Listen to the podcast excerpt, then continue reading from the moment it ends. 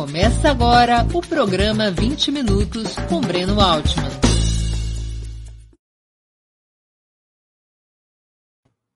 Bom dia! Hoje é 6 de outubro de 2021. Estamos dando início a mais uma edição do programa 20 Minutos. Nosso convidado é Edval Nunes da Silva, o Cajá, histórico dirigente do Partido Comunista Revolucionário. Pernambucano, nascido há 70 anos, sociólogo de formação e coordenador do Comitê Verdade, Memória e Justiça de seu estado, Cajá foi preso político durante a ditadura militar, sequestrado pelas forças policiais em 1978 e barbaramente torturado. A luta por sua libertação foi um dos principais dínamos da campanha pela anistia, que seria aprovada no ano seguinte. Com esse encontro, damos continuidade à série com líderes de partidos extraparlamentares para conhecermos melhor suas trajetórias, o que pensam e como atuam. Antes de começarmos a conversa, gostaria de pedir que façam uma assinatura solidária de Opera Mundi em nosso site ou se tornem membros pagantes de nosso canal no YouTube. A imprensa independente precisa da sua ajuda para se sustentar e se desenvolver. Também peço que curtam e compartilhem esse vídeo além de ativarem o sininho do canal. São ações que ampliam nossa audiência, nosso engajamento e nossa receita publicitária. Nossos espectadores e nossas espectadoras também poderão fazer perguntas ao convidado. Basta escrevê-las nas áreas de bate-papo das plataformas. As quem a fizer no canal de Ópera Mundi no YouTube, peço que contribuam, se puderem, com o Super Chat e o Super Sticker não importa que seja uma pequena contribuição, ela é sempre útil para o sustento e o desenvolvimento do nosso canal. Bom dia, Cajá. Uma honra ter sua presença no 20 Minutos. Obrigado por aceitar nosso convite. Bom dia, Breno. Vamos dividir essa honra, porque também me sinto feliz de estar aqui com você, com sua equipe. Todos sabem que eu admiro muito o seu trabalho. Cajá, qual é a origem do Partido Comunista Revolucionário? O Partido Comunista Revolucionário foi fundado por Manuel Lisboa em 1966, no mês de maio. Manuel Lisboa, Selma Bandeira, Valmir Costa, Ricardo Zaratini, Amaro Luiz de Carvalho em um congresso com nove delegados, em absoluta clandestinidade, realizado na cidade do Recife. E este partido, neste seu congresso, no seu primeiro encontro fundante, com apenas esses nove delegados, cada um com a história de luta e de perseguição, porque este núcleo já havia militado com muita esperança, até perder as esperanças, naquelas duas organizações anteriores, o PCB, até 62, e depois integra a fundação do PCdoB, na esperança de superar o reformismo, o burocratismo e, e também o reboquismo em relação é, a certas coisas que se passavam em Moscou, e também já em Pequim. Isso levou esses camaradas a fundar o partido. E veja, Breno, é, me parece três coisas importantes a destacar. O programa principal do partido, as suas tarefas principais, eram derrubar a ditadura militar fascista, foi assim caracterizado e que eu julgo correto até hoje, acumular força para, nos escombros da derrubada revolucionária da ditadura, edificar um governo popular revolucionário rumo ao socialismo. Uma sociedade nova para trabalhar na América e no mundo pela emancipação humana, tanto econômica, social, cultural, espiritual. Enfim, passar para a etapa seguinte, que é a etapa da sociedade comunista. O segundo, o terceiro objetivo é, na verdade, quer dizer, eu considero, eu falei três coisas importantes a serem é, conquistadas assim, naquele congresso. Uma foi essas definições, essas duas definições, caracterização e tarefa em relação à ditadura, em relação ao capitalismo imperialista, e a denominação do partido. Porque com esses 50 é, ao decorrer desse tempo, podemos dizer, 55 anos, provou que não basta ter o nome de Partido Comunista. Está aí a situação. Então, acho que foi muito acertada esta definição de Partido Comunista Revolucionário. O Lênin até trabalhou essa questão, chamando o comunismo revolucionário para distinguir do, do comunismo escolástico, etc, etc. Então, nós entendemos que foi uma feliz definição e que lutamos todos os dias para honrar esse legado. Porque se nós nos definimos e somos, porque isso é uma conquista de todos os dias, nós costumamos dizer que somos aspirantes a essa máxima do comunismo revolucionário. Cajá, porque... é, havia, havia uma divergência com o PCdoB, daqueles que são egressos do PCdoB para formar o PCR em relação à estratégia militar da luta armada contra a ditadura? O PCR, em alguns textos eu já li que o PCR, o grupo que deu origem ao PCR, se colocou contrário à consideração do Araguaia como centro estratégico para o desencadeamento da guerra popular, que o melhor local seria o Nordeste, o que daria, digamos assim, a certa configuração regional do PCR. Isso procede? Em parte, mas no todo não. Primeiro, o PCR nasceu no Nordeste trabalhava essa questão levando em conta dois fatores importantes, mas não tinha essa ideia de ser um partido exclusivamente daqui, era porque era, era aqui onde estava nucleado o núcleo central.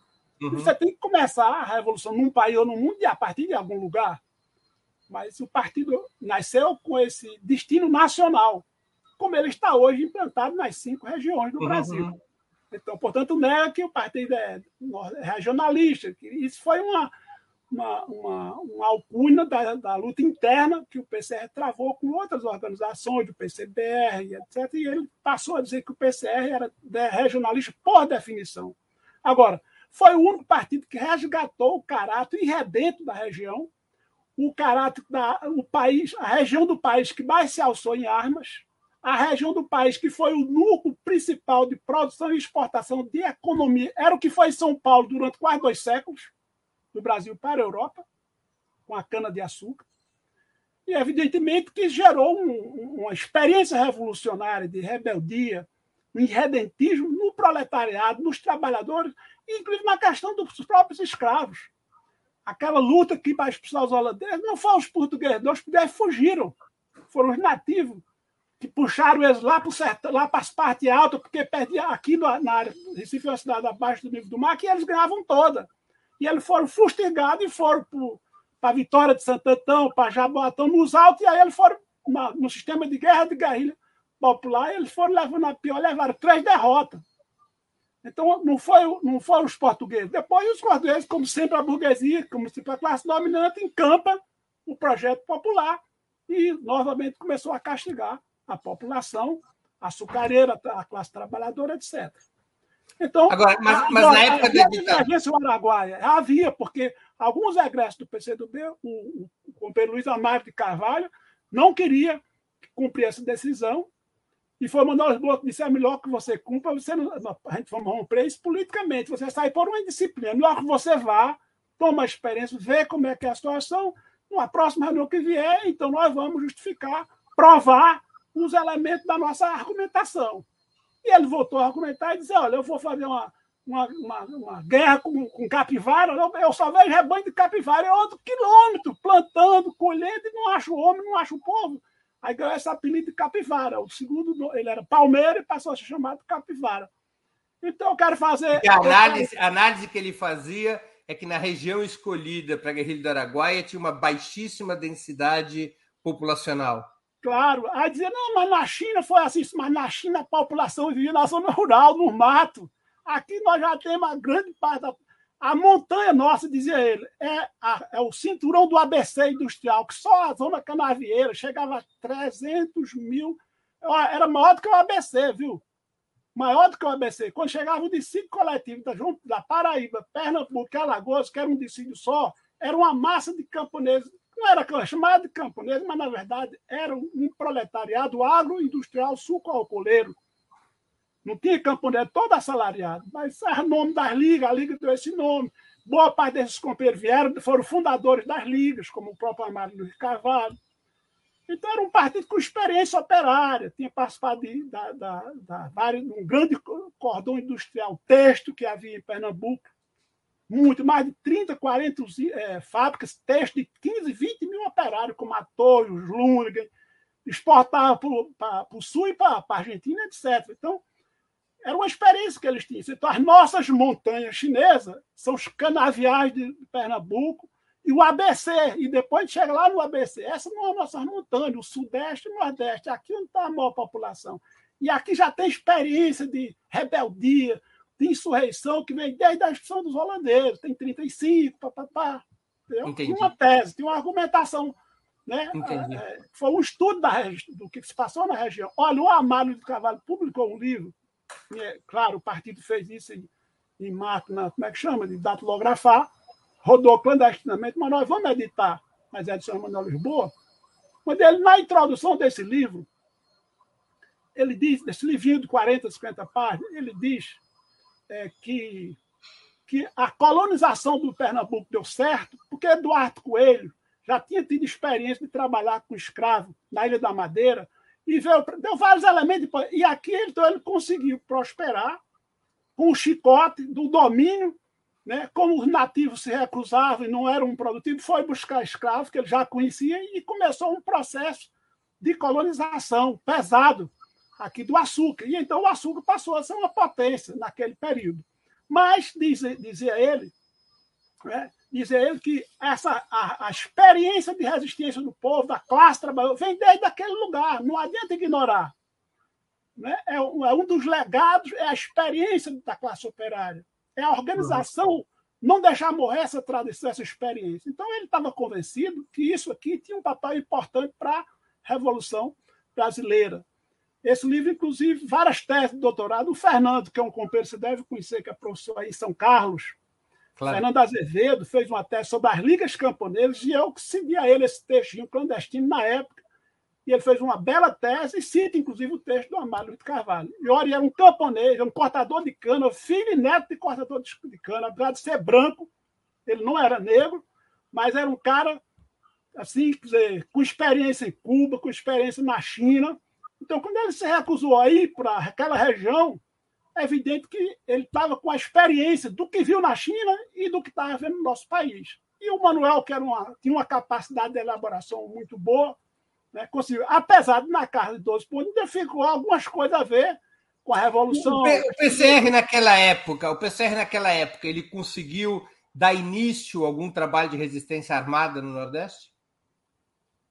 Claro, companheiro, você deve conhecer as experiências, as experiências que uma, uma das mais importantes, né? Algumas das mais foram várias, mas uma das mais importantes foi a recuperação, não digo, eu não digo roubo, mas a, a recuperação de armas, que a gente só tinha armas pequenas, armas revólver, né, de fuzil, metralhadora, né, do, do, da, da aeronáutica, isso em 73. Se isso não for luta armada, é o quê? Entendeu? Sem faltar, por exemplo, uma, uma experiência que eu acho importante relatar. Agora, o PCR foi contra a luta armada por luta armada, cair no militarismo. Essa foi uma das razões do copeiro Zaratini né, terminar tendo que se afastar. Foi praticamente expulso numa reunião, porque ele entrou dizendo que se não, olha aqui o sucesso das ações da VPR, da LN, se o PCR não entrar, não, não, não, não seguir esse caminho aqui, eu tenho uma proposta, então a gente vai, eu vou sair. Aí, aí o Manuel você então vamos inverter a pauta, vamos ver se primeiro você é e quer ser do PCS, depois ele decide, mas com quem é do PCS, se vai ou não fazer a tal ação que você quer. E aí ele nem terminou, não foi desligado, porque ele próprio estava já nesse espírito. Era um grande companheiro, mas ele era meio precipitado. Depois ele reconheceu, caiu na LN, foi preso em pouco tempo. Veja só, caiu aqui em Recife ainda, conseguiu fugir do quartel, o quartel onde eu fui preso, o quartel da cavalaria. Manuel Lisboa, sabendo que ele já não era mais do partido, supôs que ele estaria em um dos aparelhos aliados nossos, procurado como uma agulha no palheiro, procurou documento, fez uma, uma documentação com a foto dele, juntou um dinheiro que desse para ele chegar em São Paulo. Só, ele chegou lá, bateu a porta do local, ele estava no local, e a polícia inteira procurando o cara. Só aqui, tenho dois minutos para ficar com você. Esse é dinheiro, esse documento é para você. Se abraçaram tal. E foi a última vez que eles se viram. Esse era o Manuel Lisboa, entendeu, companheiro? E no livro, depois que ele fez depoimento, o Zaratini fez um artigo escrevendo e contando quem era uhum. Manuel. Entendeu? E agradecendo esse fato. Só não relatou como foi que ele saiu. Ele nunca disse que saiu por essas circunstâncias. Mas depois ele reconheceu numa carta que a atitude dele realmente era militarista a tudo partido. O PCE não acabou porque teorizou a não entrada no militarismo, mas fez ações militares. Eu gosto de contar uma que é educativa.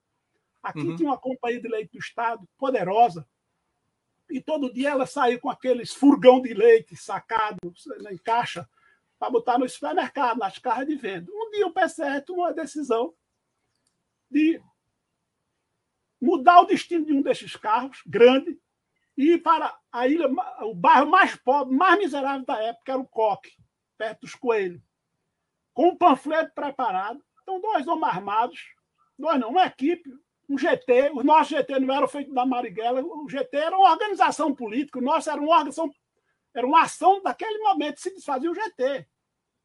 As pessoas tinham seu coletivo partidário, e o GT era feito, o outro já era um pró. Você tinha o chefe, mas tinha as pessoas, não era, era, era partido, compreendeu? Essa era uma divergência que teve, o partido teve com Marighella, discutiu isso. Mas, infelizmente, queria se unificar, mas não teve jeito por conta dessa questão do partido. E os trabalhadores dessa, deste bairro receberam esse, meu amigo, esse leite lá, lá, o panfleto foi entregue, e o motorista lá se tremendo, não, não vai acontecer nada com o senhor. Eu estava vendo aqui uma ação correta, para o bem. Quem sabe se não tem um filho seu aqui, um parente seu aqui, vai receber leite gratuitamente, que é leite do povo. Fez a ação, não deu um tiro em ninguém, fez muitas ações parecidas com essa, inclusive a da aeronáutica, que saiu com um carro de arma sem dar um tiro. Manuel entrou com a senha, o seu formal de, de capitão, cacete, pai, tudo certo, não deu um tiro em ninguém. Deixou apenas o chefe da guarda, né, um oficial amarrado, e um sargento que lá meteu saber levou lá um croque, que foi um, lá no supercílio dele e tal, com a corona de arma, e ficou lá um tempo suficiente para ir embora e a polícia não pegar. Então, as ações do PCR eram ações não só para formar os militantes e recolher armamento necessário para o seu trabalho, mas não era fustigar. Por quê? Porque o PCR tinha uma linha de massa. Sabia que para derrubar a ditadura tinha massa na rua, tinha que organizar o povo, dar consciência política e armá-lo. Já houve um período entre os anos 80 e os 90 que o PCR deixou de existir fundindo-se ao então Movimento Revolucionário 8 de Outubro, que depois virou Partido Pátria Livre e que recentemente se incorporou ao PCdoB. É, qual foi a razão dessa fusão? Qual era o plano? E por que, que vocês decidiram reorganizar o PCR? O PCR sempre teve uma ideia de unificar a esquerda revolucionária. Nós perdemos um dos nossos quadros mais brilhantes, o Emanuel Bezerra, numa missão dessa que foi ao Chile conversar com o Mi, foi falar com os montoneiros na Argentina. Já na terceira viagem, então ele foi capturado na entrada entre Argentina e Brasil e entregue ao Augusto, que o assassinou sob tortura em menos de uma semana. Esse aí. Então, essa foto que você está vendo aqui tem um colar da morte. Você está vendo, esse, esse homem foi. Os testículos foram cortados, foram cortados o seu, seu pênis, massacraram, sem ele dar sequer a cidade onde morava. Eles não tiveram o prazer de saber se ele morava. Sabia que era de Rio Grande do Norte, mas não, e ele estava como assistente do partido em Alagoas. Acaso o aparelho passou três meses fechado lá, só foi aberto quando o dono não recebeu o, o aluguel e foi lá. Portanto, esse era o Emanuel Bezerra, tal qual agiu Manuel Lisboa. Então, o, o, o, o objetivo dessa viagem era unificar a esquerda revolucionária contra o imperialismo. Então, aqui também teve tentativa com a LN, com o PCBR, tem, tem registrado com a AP, em documento, em súmulas, depois da discussão. Né? E numa discussão com a MR8, então, com várias divergências, mas baseado num documento que eles escreveram e aprovaram num pleno do Chile, onde defendia o caráter socialista da Revolução Brasileira, aquilo ali foi um ponto de unidade com a gente. E nós estávamos buscando um, realizar um segundo congresso, que a nossa tese também ainda estava no terreno da Revolução Nacional Democrática Popular, mas o conteúdo do conjunto do partido defendia o caráter socialista da Revolução, claramente. Então, essa, esse elemento nos aproximou à fusão. Eles nos procuravam também constantemente, movimento de massa, congresso, os congressos eh, dos diários né, do movimento nascente ainda, Bem, aí decidimos por essa, por essa unificação com o objetivo. A fusão foi quando? 81? 26 de julho de 81. Porque estava se incorporando também a Organização Comunista do Sul, que era um grupo de militares que estava na resistência armada. E então se incorporamos e com, com essas três forças nós nos tornamos, na época, uma grande organização, talvez a, mais, a maior organização na clandestinidade com participação ativa do movimento de massa. Acontece que, pouco a pouco, em menos de um ano, eh, houve um, um, congresso, e nesse congresso o partido aprovou uma coisa que já vinha sendo fustigada, já vinha por dentro sendo discutido, que era uma inclinação à direita. A tese de não nacional, que era o contrário daquela tese que, nós, que foi um dos objetos da nossa aproximação, um dos motivos da nossa aproximação. E então, naquela situação, é, aquele congresso de 81, é, de 80, quer dizer, a fusão foi em 26 de julho de 81 e o congresso vem em 82. E esse congresso, quer dizer, terminou uma tragédia, aprovou isso aí, boa parte dos companheiros saíram, o, o Muniz, o Franco Martins, o Zaratina, etc. O Zaratina era outra coisa que eu ia te falar, que a gente se encontrou com ele aí nessa fusão. Mas é, não ficamos satisfeitos, ficamos insatisfeitos com essa situação, mas nos asseguraram que o próximo Congresso, então, retomaria a discussão é, do caráter da ação brasileira, que é aquele tinha um problema da, desse conflito interno de direção que eles tinham. Apostamos no próximo Congresso. Passou até 13 anos sem Congresso, meu irmão. Aí não dá mais, então nós resolvemos é, fazer essa, uma nova ruptura e reorganizar o PCR. Quando é que o PCR foi reorganizado? Em fevereiro de 1995. Numa carta, tem, tem documentos aí, tem uma carta de ruptura e comunicação ao povo, aos trabalhadores, aos sindicatos, e a razão disso, e criamos comitês, aqui era o comitê é, CCP Central, Comissão Central, é, CCP, Comissão Central do, é, do partido, né? não se podia chamar comitê central porque não houve congresso. Então, nós fizemos uma comissão, convocamos uma conferência que realizou-se no Rio, né? em dezembro de 99, e depois realizamos o segundo congresso em 78. Esse congresso já foi em Pernambuco, depois voltou a. Em 98. É o segundo congresso que consolida o nosso programa, que está hoje no. Foi em 98. O congresso, o segundo congresso, é em 98. Como é que o PCR se define ideologicamente e como se organiza? Bem, você sabe que o PCR é um partido clandestino, não pediu legalização e nem vai pedir, porque ele trabalha para conquistar o povo, organizar o povo para uma revolução popular. E sabemos que o governo capitalista, a primeira coisa que faz em relação a um partido que tem um programa como o nosso é exatamente descaracterizar o seu programa para poder ser registrado, descaracterizá-lo. E nós não aceitamos. Então, nós não temos é, razão para dizer quantos somos, exatamente. Temos, um, temos o nosso comitê central, do qual eu integro, os comitês estaduais, os comitês municipais, e e as formas que embaixo. Vocês têm um, vocês têm um periódico, não? Sim, tem um, um jornal A Verdade. Esse jornal é um jornal que trabalha com a, a, a, a com a análise da, da, da, da realidade, da, dos fatos, da realidade. Um jornal mensal, um jornal analítico. E procura prestar esse serviço de publicar a correspondência do povo, o sentimento do povo, a crônica da fábrica, do bairro. Né? Esse é o jornal, a verdade. Claro que também tem editorial do partido e tal. Qual é a relação entre o PCR e a Unidade Popular, que é um partido legalmente registrado junto ao Tribunal Superior Eleitoral? É uma, é uma relação fraternal de dois partidos irmãos como ocorre. A burguesia tem partidos irmãos, não tem? Que é coladinho, parece que é. Bater num, toca no outro, não tem? Arena e PST. Desde a arena para cá, você vai encontrar que, que tem.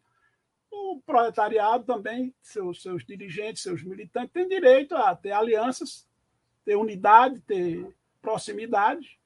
Né? Ajudou, contribuiu no que pôde para efetivasse esse, a construção desse partido e tem uma deferência da amizade, do carinho, esperando merecer ter a vida inteira, né? mas eu próprio não pertenço à estrutura da UP, de nenhum. Me filiei à UP num ato político que houve em Recife, de filiação de personalidade, inventaram de me chamar. Eu digo, eu não, ah, não, não, me filiei, mas não estou em nenhuma estrutura, nenhum coletivo, nenhum colegiado. Mas me orgulho dos companheiros da UP, tenho muita esperança que eles cumpram o seu programa popular, democrática revolucionária, anti-imperialista, anticapitalista, e nós vamos fazer de tudo para apoiá-los. Mas estamos certos, companheiro, que a luta não se define no terreno do parlamento.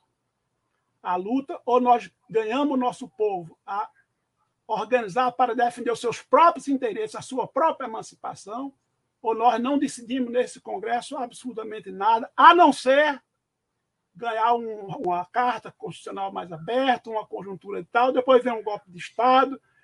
Isso é no Brasil, na América. Tá? É dessa forma. É mais 30 anos. Eu sobrevivi a um, mas outro mais 30 anos agora eu vou sobreviver, já não estarei mais. E nós vamos ficar nisso a vida inteira? O Tchê tem um artigo, inclusive, avaliando isso. Não sei se você conhece, um artigo muito bonito, onde ele diz que na América Latina, a esquerda aprendeu a fazer aquele trabalho de Sísifo, carrega aquela pedra lá para cima do topo, então, começa de novo, derruba, dá um golpe, elege um senador, um vereador, depois um deputado, depois um senador, cresce tal, outro golpe, começa de novo, peraí. Esse povo já vem há 500 anos dessa maneira, meu amigo. Então, esse povo que trabalha, que produz, como diz lá a música do Vandré, marinheiro, marinheiro também sei governar, sei trabalhar e também sei governar. Ele tem esse direito o Breno, o Engels tem uma definição de um texto dizendo que a classe da burguesia tornou-se supérflua. No início do capitalismo, ela ajudava na produção, se integrava com a produção. Depois que virou imperialismo, ela se abstraiu completamente da produção, destrói as forças produtivas. É uma classe supérflua. A Cuba produz açúcar da melhor qualidade não tem usineiro. Quem é que decide aquilo? Os operários em assembleia elegem o diretor da fábrica. Se o cara é bom, fica mais um tempo. Se não for, ele sai. É eles que elegem. É a Assembleia do Poder Popular. Então, eu acho que nós não temos que ficar amarrado. Não, é um trabalho legal, sim, eu concordo. Agora, todos os partidos legais, todos os partidos comunistas que foram fazer o trabalho legal. E o trabalho legal, o trabalho legal, sabe o que aconteceu? Engoliu eles todos, ficaram prisioneiros disso. E onde está? Olha a história desse, desses dois partidos mais longos e veja que situação é essa. Se eu estou falando uma bobagem. O PCR, o PCR almeja, como no passado, a unificação com outras organizações que se reivindicam da tradição marxista no Brasil, como o PCB e outros partidos? Sim, companheiro, nós defendemos. Eu dei exemplo disso que nós fizemos no período da ditadura. Tivemos Sim, mas hoje, hoje vocês propõem algo assim? Sim, propomos, mas na base prática. Não vamos perder tempo nas conversações de gabinete, nas conversas. O Congresso é importante, é. Agora, todos os, milit... todos os partidos que dedicaram o principal do seu trabalho a essas articulações. Agora, a unidade do povo para derrubar o Bolsonaro. Sim, para quê? Derrubar o Bolsonaro é fácil, mas derrubar ele, o governo, a classe dele e criar as possibilidades de um novo país, de, novo, de uma nova nação. Então, isso é mais complicado. Então, para isso, eu não vou me aliar. É outra, minhas alianças são outras. Eu chamo uma aliança popular, uma frente popular. Mas o centro é o povo. Eu tenho que ganhar o povo. Ganhar essas cúpulas é muito fácil, Pedro, mas essas cúpulas não têm povo. Tá aí as manifestações. Então, é preciso, é preciso compreender que a tarefa para derrubar Bolsonaro, para derrubar esse sistema, é ganhar o povo, trabalhar de última. É um trabalho gigantesco, anônimo, que não aparece, que não dá manchete de jornal, e ninguém quer, quase ninguém quer fazer. Ou se faz isso, nós vamos ficar escravos desse sistema parlamentar que está aí, corrupto, e todo mundo sabe que é corrupto, mas quer estar tá dentro dele. Cajá, para detalhar exatamente o que você está colocando, como é que vocês caracterizam o governo Bolsonaro e qual a política que propõe para combatê-lo? É, alguns setores da esquerda defendem a frente ampla, incluindo os partidos, os velhos partidos da burguesia que organizaram o golpe de 2016 e defendem o neoliberalismo. Vocês defendem também a frente ampla ou uma frente de esquerda, uma frente popular? Qual é a, a política do PCR para enfrentar Bolsonaro? Primeiro, o, definimos o governo Bolsonaro como um governo, um governo de para resumir mais, de maneira mais rápida, é o governo do desemprego, é o governo da fome, é o governo da miséria, é o governo que já levou uma, quase 600 mil compatriotas é, por uma, a morte por uma doença evitável, com a comprovação de que pelo menos 400 mil dessas, segundo os cientistas, não teriam morrido. Então, é um governo é, deslavadamente entreguista, que se comporta como sendo um apêndice dos monopólios imperialistas, principalmente dos Estados Unidos. Então, o governo vem de pátria, é um governo que não, não, não, tem, não tem nada, não se pode esperar nada dele. Fez campanha jurando, batendo continência para a bandeira dos Estados Unidos. Defende a ditadura militar que assassinou. E ele é, tem prazer de dizer que assassinou pouco, devia ser 30 mil. Entendeu? Então, esse governo é um governo que, de fato, é extremamente antinacional, é um governo de caráter de corte fascista, ele é um protofascista, enfiou aí uma, quer dizer, quase oito, nos fala de 10 mil oficiais das Forças Armadas, essas mesmas Forças Armadas que, que deu o golpe de 64, submeteu ao Pentágono, à CIA, à Casa Branca, o, o chefe do Estado-Maior, que era Castelo Branco, andava mais na embaixada nos últimos meses do golpe, na embaixada dos Estados Unidos, do que na sala do presidente da República. Todos sabem disso.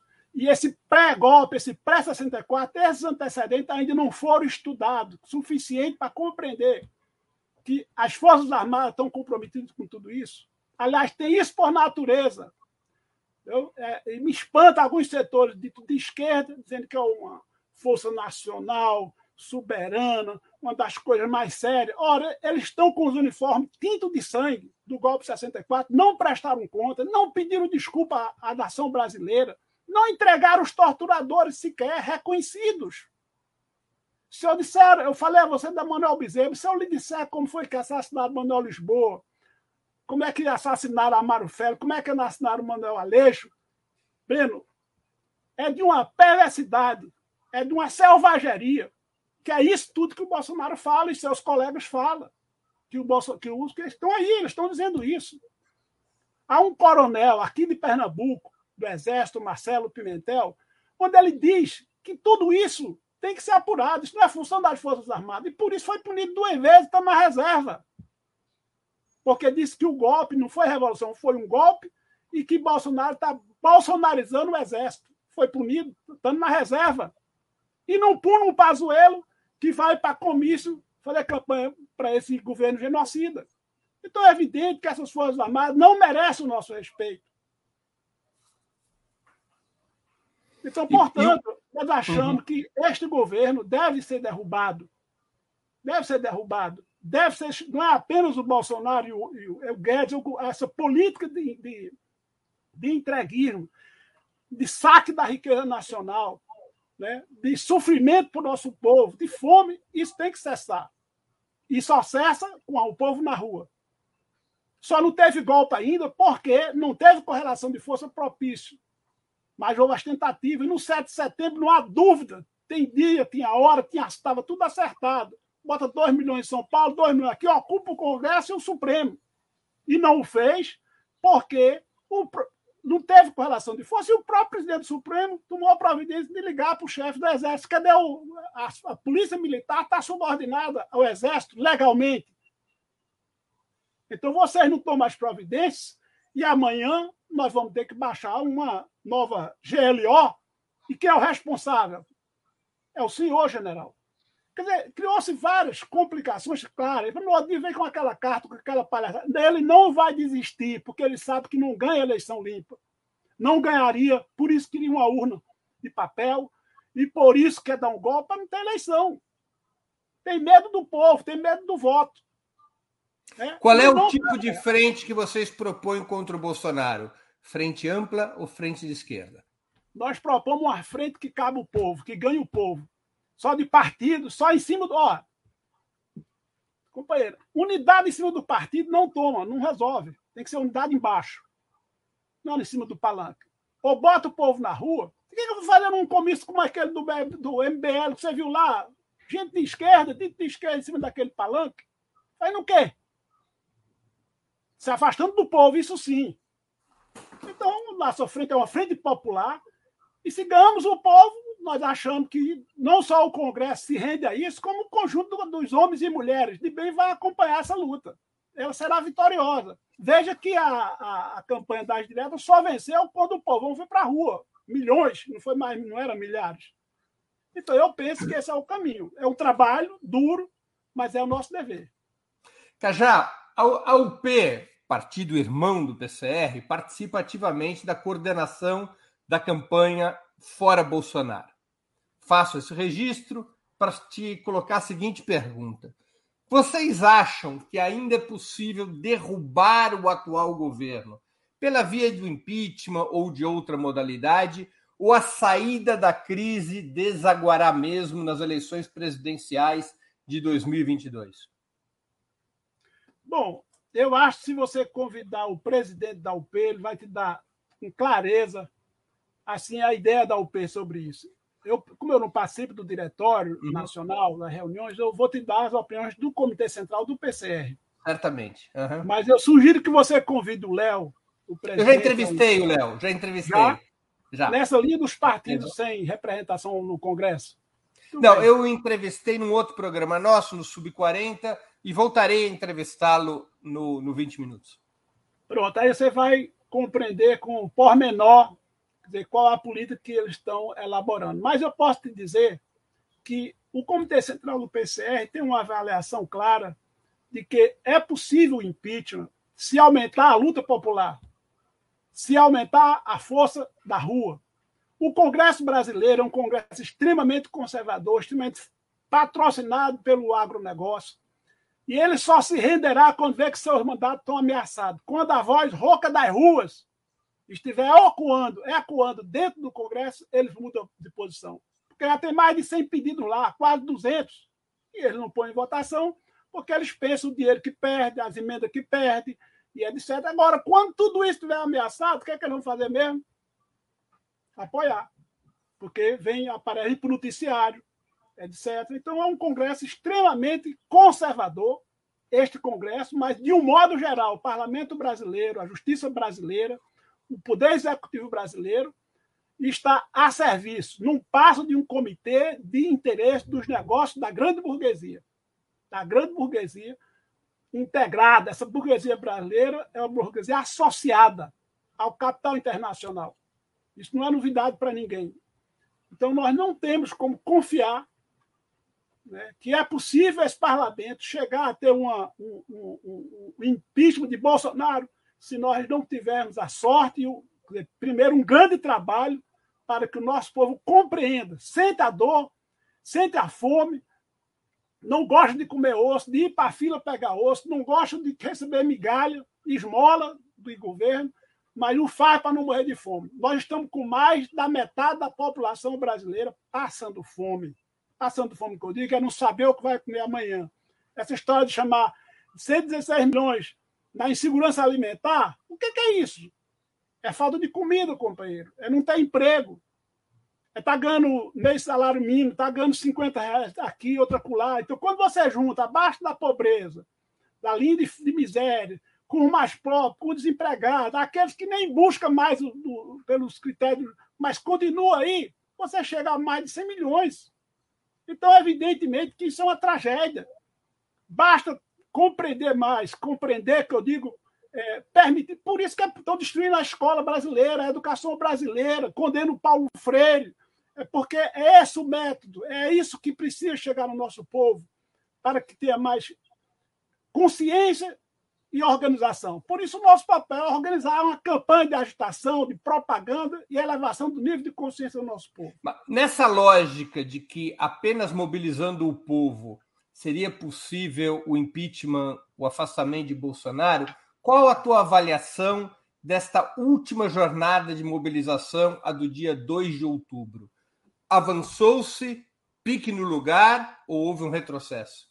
Avançou-se, avançou-se Avançou-se porque é uma mobilização é, sem recursos, organizada principalmente pelos partidos. Olha, os movimentos sociais e os partidos pequenos é que carregaram, é que tem botado o povo na rua.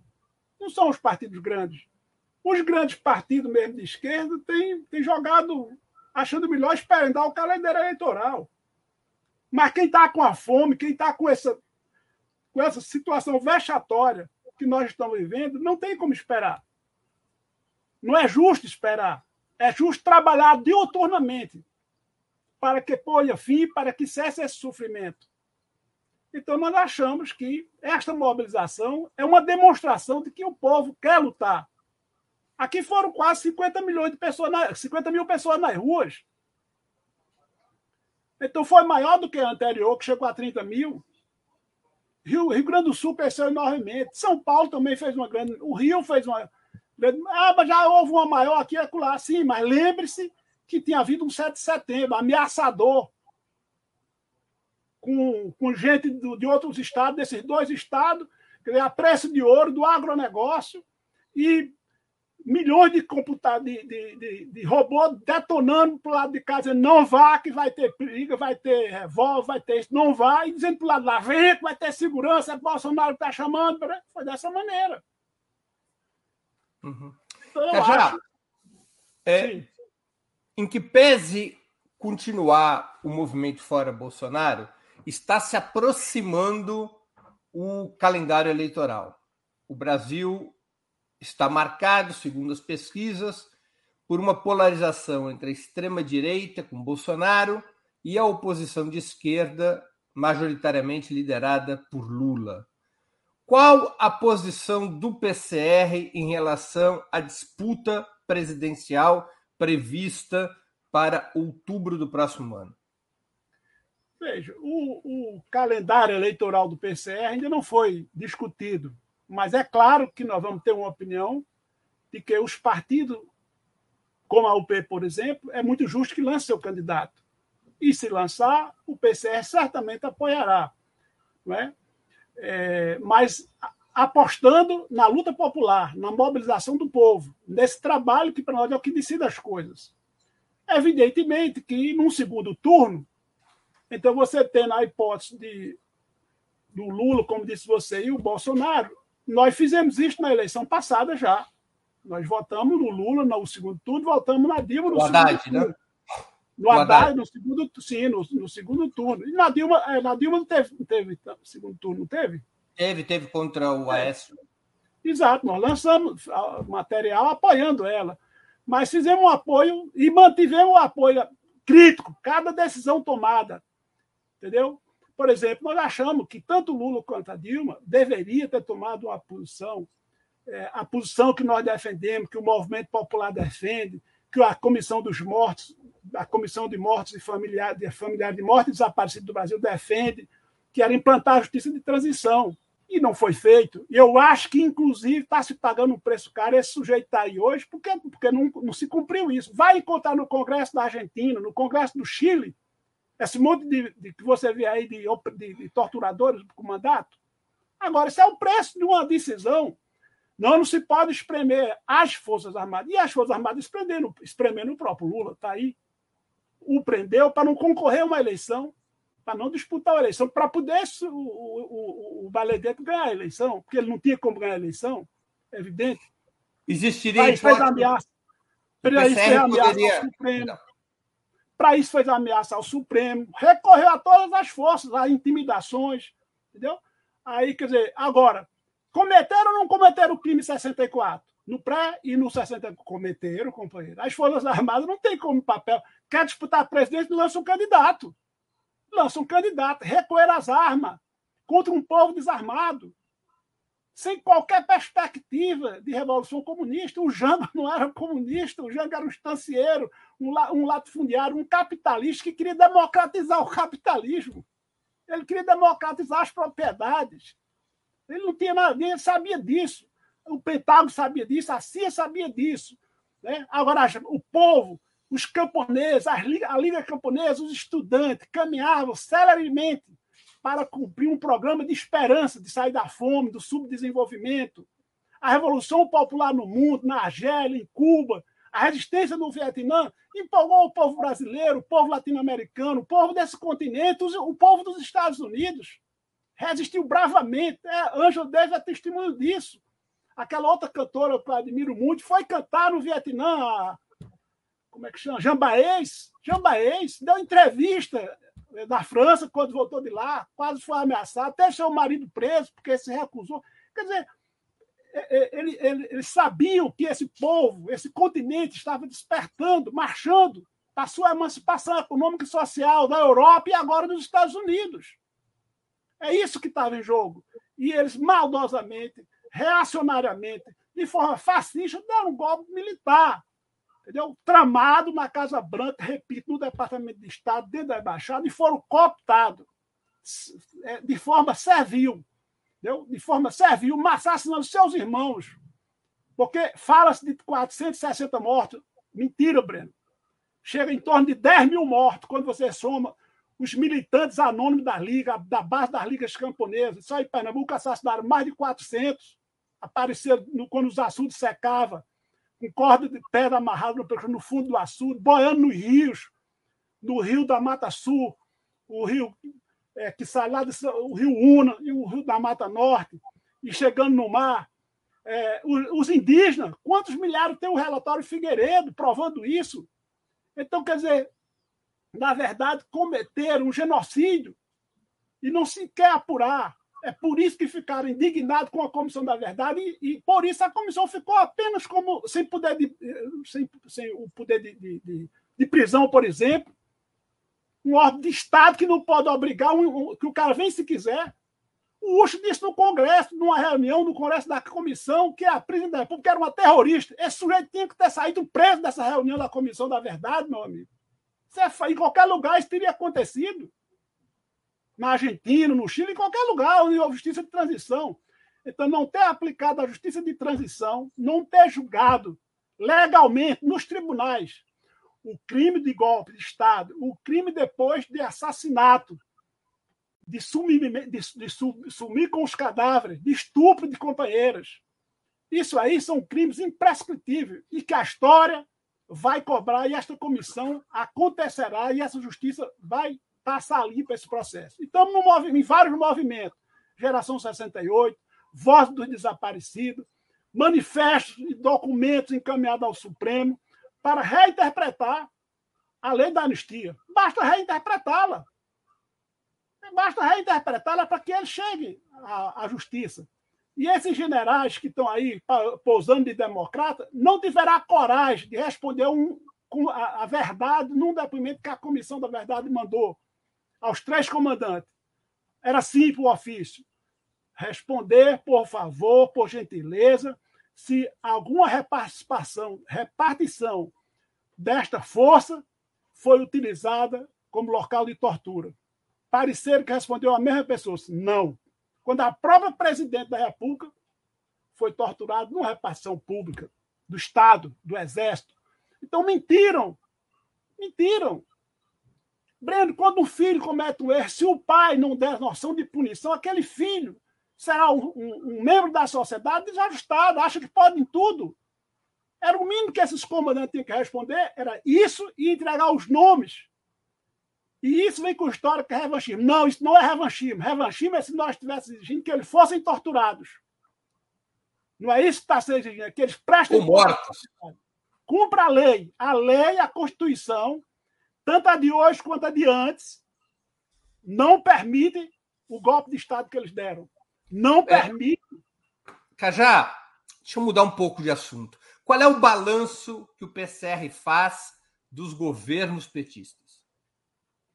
Não entendi. Qual é o balanço que o PCR faz dos governos petistas, dos governos de Lula e Dilma? Olha, é sofrível. Nós fizemos, nós fizemos um apoio ao Lula, de uma chamada apoio crítico, publicamos isso nos jornais, fizemos mais crítica do que deviam ser feitas, mas o PCR não foi sequer recebido em, em ofício, em, em, audiência solicitada ao, ao, Lula. E ele nos conhece, conhece a mim, já nos sentávamos antes dele ser deputado, dele ser, já nos conhecíamos. Ele não nos recebeu. A comissão, quando mandou, nós mandamos, nós, enquanto membro da comissão de familiares mortos e desaparecidos, nós coordenamos uma atividade de comitê de memória, verdade e justiça, e esses comitês não é do Estado, é da sociedade civil, só vão desfazer quando encontrarmos o último desaparecido. O último desaparecido do PCR e das demais organizações que deram a vida pela libertação do nosso povo. E o Lula sabe o que, que respondeu? Não vou poder receber a comissão, sinto muito, porque isso espreme as Forças Armadas. A Dilma, que é a Dilma, também não nos recebeu enquanto comissão. Essa é uma companheira dos companheiros. Ele quer uma comissão com esse objetivo, sentar uma linha, uma atitude em relação à política de justiça de transição, quer trocar. Não foi. Isso é um erro gravíssimo. Isso é um erro gravíssimo. Ademais, aquela carta de intenção aos brasileiros é uma ruptura de compromisso popular. A, Dilma, a carta ao povo brasileiro de 2002. Ao povo brasileiro. Aquilo poderia ser uma carta aos banqueiros. Veja que todos grandes banqueiros tiveram na, conduzindo a economia, a economia dos dois, do, do período Lula e Dilma. Isso não era possível, porque tanto economistas de esquerda que foi formado ao longo desse tempo, meu Deus do céu, aqui, quantos economistas de esquerda sérios que nós temos nesse país, formados na CEPAL, entendeu? Você pega o Celso Furtado, bota na cultura, por que não bota na economia? Ah, não, porque é carimbado, mas tem os novos. Quer dizer, e a Dilma, a, dizer, a privatização da Petrobras não foi uma invenção desse povo que está aí, não. Já tem, a Dilma, ela terminou a eleição, fez um discurso no outro dia dizendo que, que era justo, é, tem que ter um reajuste fiscal. Eu fiquei espantado, como é possível? Derrotou a ESC com esse discurso e agora vem falar de reajuste fiscal. De criar determinadas leis para resolver um problema de segurança. Não, não revogou a Lei de Segurança Nacional. Não, é evidente que são erros graves. Então, nós, não, entretanto, não fizemos o jogo da direita. Trabalhamos o tempo todo apostando de mostrar com a luta popular a necessidade de, de ver. Por isso, tem uma autoridade para chegar a dizer isso. Quais foram os erros do PT? Quais foram os erros do ponto de vista da economia? Não investiu no movimento popular. Na economia, realmente mudou o que estruturalmente? Não mudou, porque fez para cá, fez para os cinco, mas não é assim. Você precisa ter você precisa tomar os mecanismos que resolvem. Para a Comissão da Verdade não criou um órgão de Estado para aplicar resoluções, boas resoluções, mas qual órgão de Estado? Está engavetado. Mas não foi esse governo que engavetou, já estava engavetado. Então, isso são erros graves. O movimento popular, em vez de ser estimulado a organizar, foi cooptado, por, foi, foi, virou, virou chapa branca. Aí veja, um governo que na posse, o Lula na posse dele tinha um milhão de pessoas em Brasília, daqueles, debaixo de chuva, eu me lembro. Eu estava na casa de Pelópolis da Silveira, você deve saber quem é, um, uhum. um prefeito exemplar, engenheiro, professor da universidade, foi prefeito de 55, depois foi vice-governador. Esse homem morreu há pouco, 10 anos atrás, deixando a casa o que um professor universitário deixa na vida, e seu nome. Então estava lá eu e Clodovir Moraes, que depois de Julião era o mais importante das ligas, assisti a posse de Lula na casa do Clodomir, do, do velhinho já, idoso, tá? perto dos 90 anos, mas muito lustro. Ele, ele ouviu, eu me lembro, ele viu aquele pão chegando, e perto do Lula chegar, ele, ele virou-se assim, pô, Clodomir, Clodomir, Cajá, para mim, a ditadura caiu agora. Está começando agora. Povo na rua, um governo como esse, com um milhão de povo, não, vai precisar se sujeitar ao Congresso. Mas não foi isso que foi feito, companheiro. Não precisava você ficar dependente. Não, mas precisa depender. Primeiro eleger uma grande mercado. Sim, mas precisava fortalecer o PTB. Aquele povo do centro estava onde? Nesses partidos que foram lá. Onde é que estava Sarney? Sarney foi conversado. A CM foi conversado. Aí você não, mas não, não aprova. E esse povo que foi para essa posse não poderia chegar no Congresso eu quero aprovar tal medida. Sabe como aqui foi aprovado? A lei que garantiu na Galileia, a da Galileia, a, a, expropriação de uma grande propriedade que até hoje está dividida, não foi, não foi recampada aos pequenos lavradores. As ligas foram para a rua, com Julião à frente, cercou o palácio, do, aí, por mim eu assino agora, mas tem a Assembleia. Ah, é? Tá bom. Arrudearam a Assembleia, você sabe a Assembleia que é ao lado do Rio Capibaribe. Dois mil trabalhadores, depois virou cinco mil trabalhadores de inchada, falcão na mão, e disse o deputado, um deles entrou e disse, se vocês não aprovar essa lei, vamos jogar cada um de vocês dentro do Rio Capibaribe aqui, ó, é bem pertinho, é, dois metros, três metros. Não vão aprovar essa lei? E a povo, aprova, aprova. Ah, no mesmo dia aprovar a lei, está lá. Agora, quer aprovar negociando com o PTB. Esse mesmo PTB que fez o que fez e agora gravando um vídeo de Forças Armadas. Deu um golpe Forças Armadas. Você viu o que o Gesto fez? Gravando um vídeo, antes dele ser preso, pedindo às Forças Armadas para dar um golpe de Estado.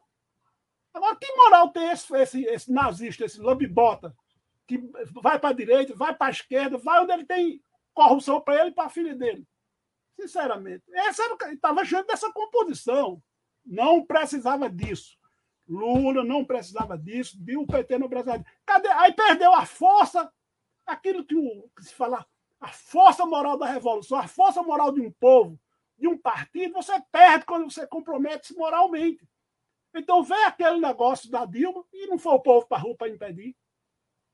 Poderia ter impedido cerca o Congresso, fazer o que foi feito aqui com a Arras, fez com os. Não, mas não tinha, não tinha. E aquele um milhão foi se perdendo, foi se dissolvendo. Quer votar contra. Mas, ah, mas é tudo safado. Não. Eles tinham uma expectativa. Votaram no seu líder, no ABC, e essa expectativa foi se dissolvendo. E é preciso reaglutinar essas pessoas na esperança de um projeto e não apenas de nome, de candidatura. Então, se ligar o segundo turno, claro, vamos votar no menos ruim. Vamos votar. Mas a luta, companheiro, vai ser duro, porque novos compromissos, novas cartas ao povo brasileiro e outras coisas, talvez até mais grave. Mas, de qualquer forma, nós não vamos dar esse pretexto de votar no pior ou de se omitir. Ou de se omitir. Vamos cumprir a nossa tarefa e apresentar o nosso programa. Se o nosso programa for desrespeitado, não querem ouvir o nosso programa? É paciência, nós vamos dizer, vamos levar o nosso programa ao povo. Tornamos público qual é o nosso voto. Se não querem, mas nós vamos torná-lo público. E vamos trabalhar para elevar o nível de consciência e organização do nosso povo. E um dia, quer queira, quer não queira, de cima, e esse, o nosso povo chegará lá. Não tenha dúvida. Não mais sempre para ser escravo. Já, nós estamos chegando ao fim dessa ótima entrevista. É um prazer te ouvir e continuarei aqui te ouvindo horas. É, mas eu queria te fazer duas perguntas que eu sempre faço aos convidados. A primeira é qual livro você leu ou está lendo e gostaria de sugerir aos nossos espectadores. E a segunda, qual filme ou série assistiu ou está assistindo e poderia indicar a quem nos acompanha. Olha, eu li três livros, quero recomendar os três. Um é esse daqui. Não sei se dá para ver bem. A Doutrina da Libertação da Classe Trabalhadora, Karl é, Marx. Esse é um livro que é uma coletânea de textos maravilhosos de Karl Marx, mostrando a necessidade da independência do partido da classe operária para ser vitorioso em relação à classe da burguesia. O Perfeito. segundo livro é esse aqui que eu também só, considero só pedir para a produção voltar a capa do livro anterior, para a gente poder identificar a editora e eu poder informar onde as pessoas podem comprar. Certo, as edições Manuel Lisboa. Edições Manuel Lisboa. Pode se comprar no site da edição mesmo? Pode comprar no site, pode comprar no site. Tá. Livros altamente baratos. Você tem uma ideia, um livro desse, é, quer dizer, 25 reais, 30 reais, entendeu? Que no mercado ele é 70 reais. Tá certo. O segundo então, livro no é site das edições Manuel Lisboa. Qual é o, o endereço do site, Cajá? O endereço do site, aí você agora me pegou que eu. Não, eu peço é... para a produção localizar e eles Localiza, colocam... localiza. O segundo livro é esse aqui, ó. Dá para ver? Afasta um pouquinho para o pessoal ver. Afasta um pouquinho da câmera. Ah, apareceu aqui já. Então é o Partido Princípios de Organização do Partido Marxista-Leninista. Também, Também da mesma das edições Manuel Lisboa. Tá bem. De quem é esse livro? Esse livro é uma coletânea de textos de, sobre o partido, especificamente sobre o partido, de Lenin, Stalin, Enver Hoxha, Che Guevara, é, vários dirigentes revolucionários, inclusive alguns vivos do nosso partido, como Luiz Falcão. Temos vários, vários. É uma coletânea maravilhosa de textos. E por último, que eu acabei de ler, ainda estou terminando de ler, esse aqui, que é uma edição, é uma nova edição deste livro produzido pelo Comitê Central do Partido Comunista Bolchevique da União Soviética em 1938. Esse foi uma espécie de curso sobre a história do partido para preparar o soviético e os comunistas do mundo da guerra que estava às portas, 1938.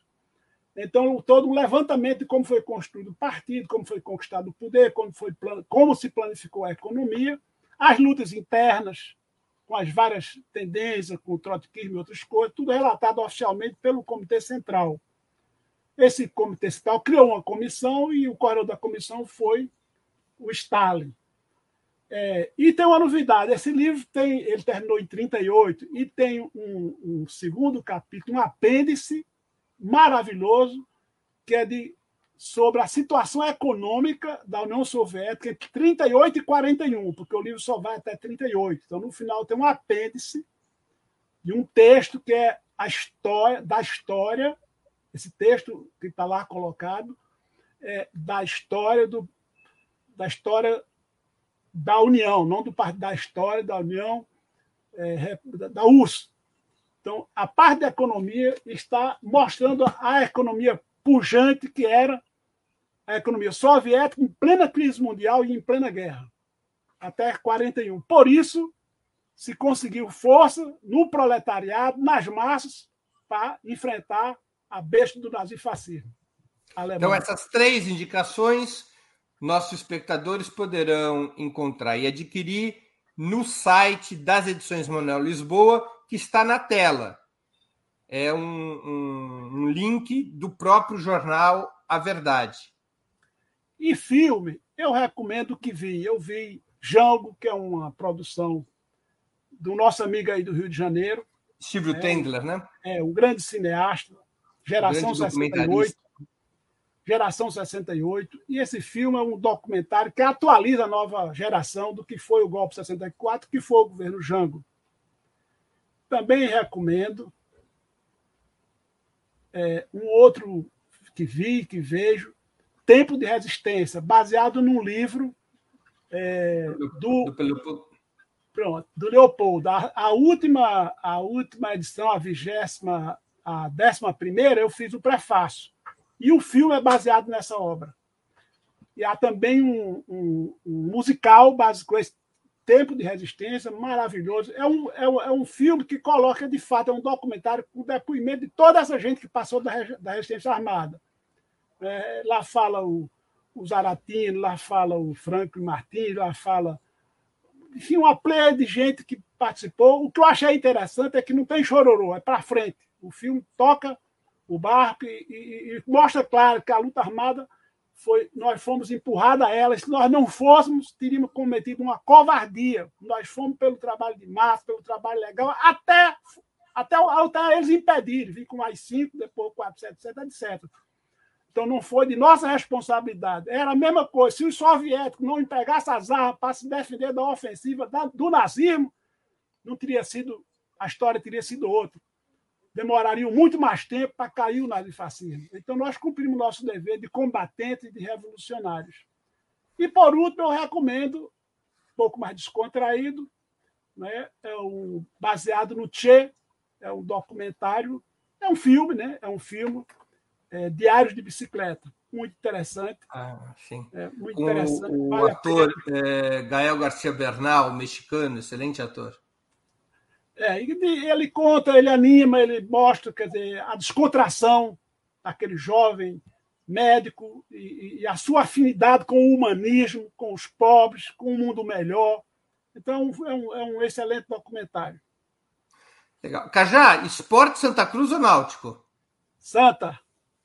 Mas tá mal na fita, Eu me né? tornei defensor do Santa, vou dizer por quê. Eu não sou de estádio. Eu só fui ao estádio, ao Santa, na inauguração, para assistir, assistir o jogo da seleção brasileira, que foi jogar com a seleção de Highland. E eu fui torcer por Arlene, pela, pela seleção do Chile. Quase apanho lá no estádio. Foi a primeira vez que eu fui. Não foi a última, eu fui alguma outra vez mais.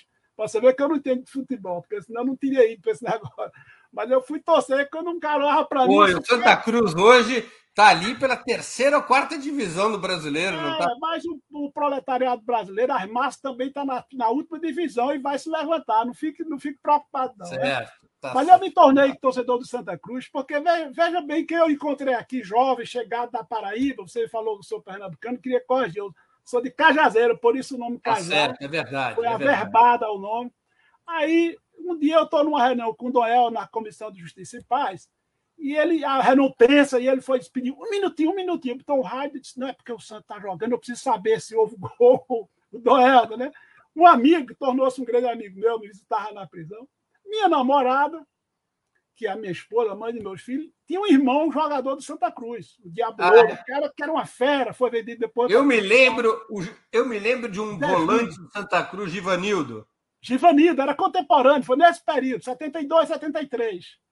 Então eu tinha um, cunhado dentro do Santa Cruz. E Manuel Lisboa, que era um, que para mim era aquele principal dirigente, fundador do PCR, com quem eu tive várias reuniões, um convívio a mesma admiração que tinha por ele, tinha Dourado, para mim foram dois homens, é, esse de fato coerente com a libertação, com a raiz do homem, com o humanismo profundo, entendeu? E admiro profundamente os dois, me tornei amigo dos dois e, e digo para você sinceramente, ali estão o protótipo dos homens do futuro. E Manuel Lisboa era torcedor do Santa Cruz? Do Santa Cruz também.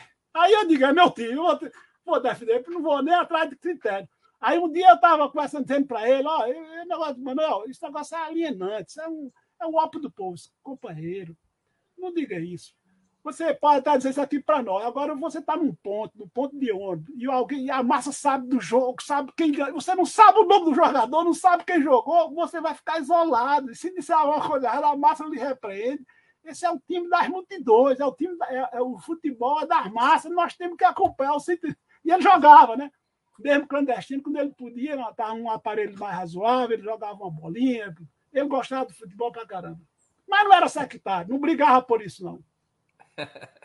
Cajá, eu queria agradecer muito pelo teu tempo e por essa conversa muito agradável e de grande interesse ao nosso público. Obrigado pela oportunidade que você deu aos nossos espectadores e a mim mesmo. Obrigado, Breno. Eu que agradeço muito a você e a sua equipe.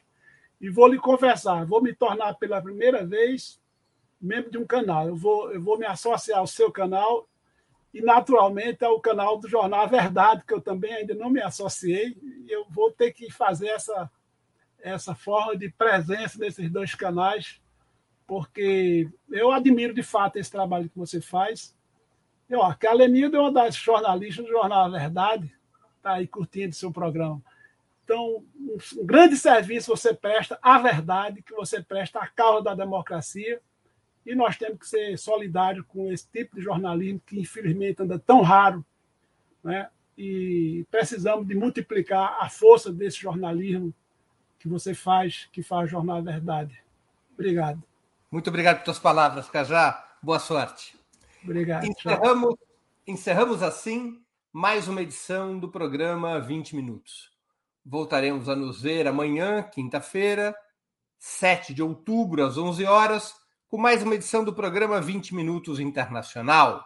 O entrevistado será o jornalista e professor Bruno Huberman, cuja pesquisa sobre a colonização de Jerusalém por Israel foi premiada como a melhor tese do ano pela Associação Brasileira de Relações Internacionais. O tema: o sionismo é racista e colonial?